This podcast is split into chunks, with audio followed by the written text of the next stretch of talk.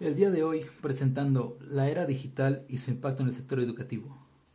Mi nombre es Armando Baltasar Marín y trataremos de hablar un poco sobre este tema. ¿Qué es la era digital y su impacto en el sector educativo como tal? El sector educativo es decisivo para la formación y el desarrollo del capital humano en cada nación. Permite el trabajo y la innovación para lograr un crecimiento sostenible. De acuerdo a los datos obtenidos de el INEGI, como la mayoría de, los mexicanos lo conocemos, actualmente a la escuela asiste un 56% de la población estudiantil, por supuesto. El 69% de esta población utiliza Internet o ha empleado una computadora en el último año. Pero esto no es lo impactante. Hay cosas, hay cosas decisivas en, en lo que es la nueva era que se presenta el proceso que se lleva y lo que la ha detenido actualmente, que es, que es la pandemia. Esto claramente ha provocado un impacto en los, en los alumnos que estaban acostumbrados a estar en un pupitre frente a un pizarrón. Actualmente la, la automatización de procesos nos lleva a lo que es un contexto diferente, crucial para el desempeño económico del país, ya que nuestros alumnos al estar tan adentrados actualmente en lo que es las tecnologías, se presentan problemas en ellos mismos, ya que no tienen la forma de entender completamente lo que están haciendo. Los profesores actualmente, también acostumbrados a otra forma de estudiar, se les ha, se les ha hecho un poco complicado impartir clases. ¿Esto qué, ¿Esto qué viene a ser? Que la automatización de procesos es necesaria. A través de la implementación de las tecnologías de información y comunicación, se espera que los alumnos aprendan de una forma más rápida y segura. Pero ¿qué pasa? Actualmente nuestros alumnos, el país en general, no está listo para esto. No, no, no se ha aprendido cómo utilizar esto. La necesidad de la tecnología actualmente se ha hecho una barrera para el aprendizaje de los, de los jóvenes debido a que los jóvenes no saben cómo utilizarla. Facebook, YouTube, Instagram y redes en general no las utilizan de la forma que debe ser. De, de, esto que los jóvenes se quejen con sus profesores, de que la clase no está bien, de que el trabajo no, no lo comprenden, de que si les puede dar más tiempo. Y esto viene a ser por temas principalmente culturales. No tenemos la cultura de la educación a través de, estos, de estos procesos, a través de plataformas, a través de, a través de lo que es una pantalla en vivo. Y eso viene, viene a dar un problema.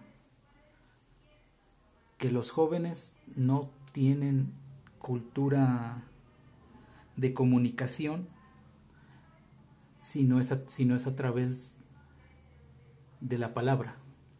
Necesitan estar frente a frente para poder comunicarse o actualmente no saben cómo comunicarse si no es con memes.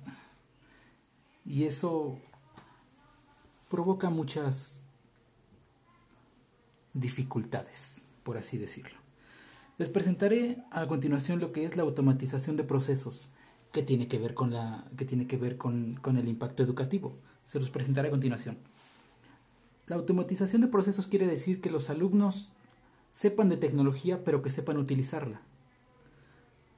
Esto, esto los lleva a la mejora en su comunicación, nuevas formas de enseñar y evaluar tanto para profesores y los alumnos. Las tecnologías móviles, por ejemplo, son lo que ha mantenido actualmente lo que es la educación en el país. Todo esto tiene ventajas y sus desventajas, pero ¿qué es lo que hace?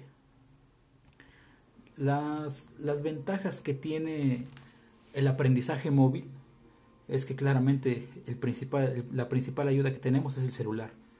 El dispositivo móvil se puede usar en cualquier parte y en cualquier momento. Mientras esté conectado a una, a una red de internet o datos móviles, puedes hacer lo que sea. Aparte de esto, incentiva aprendizaje de los estudiantes a promover una atención activa por periodos más largos. además de que favorece que los alumnos compartan y distribuyan contenidos y materiales entre grupos o compañeros, agiliza y vuelve más eficiente el trabajo y elimina la barrera geográfica del aprendizaje. Puedes estar en cualquier lugar, en cualquier momento, desde, desde una pantalla. El problema es a lo que voy nuevamente. No hay cultura, no hay cultura tecnológica. No tenemos la, la información necesaria y nuestros, y nuestros jóvenes no, no saben utilizar las tecnologías. Un teléfono celular, por ejemplo, tiene una infinidad, infinidad completamente de, de usos. No solo, se, no solo se usa para WhatsApp o Facebook, no solo se usa para, para estar viendo memes en el teléfono. Un teléfono celular te puede enseñar desde idiomas, desde cultura general, a agilizar tu mente, matemáticas, geografía, psicología. Pero el, pero el problema de esto es que no lo utilizan para ello. Incluso muchos alumnos han tenido problemas con las plataformas para, para subir sus propios trabajos, incluso para conectarse a, sus clases virtuales, porque no tienen la cultura de la tecnología. Entonces, ¿qué es esta era digital y su impacto en el sector educativo? Debería ser un impacto positivo, claramente bueno. Sin embargo, el sector educativo no está preparado para dar clases de esta manera y los alumnos no tienen la cultura para aprender de esta manera. Entonces, ese, esa era digital de la que siempre se ha hablado, que se ha mejorado y que se ha implementado la mejora para, para las nuevas generaciones, pues desde mi punto de vista me parece pues una mentira. Eso no es verdad precisamente en no en países más avanzados pero con una mejor cultura esto es, es una forma prácticamente diaria en la, en la que los comercios, la educación y los países en general avanzan hacia otro futuro. Finalizando, les dejo esta pregunta. ¿De verdad México está listo para acceder a esa era digital? Muchas gracias.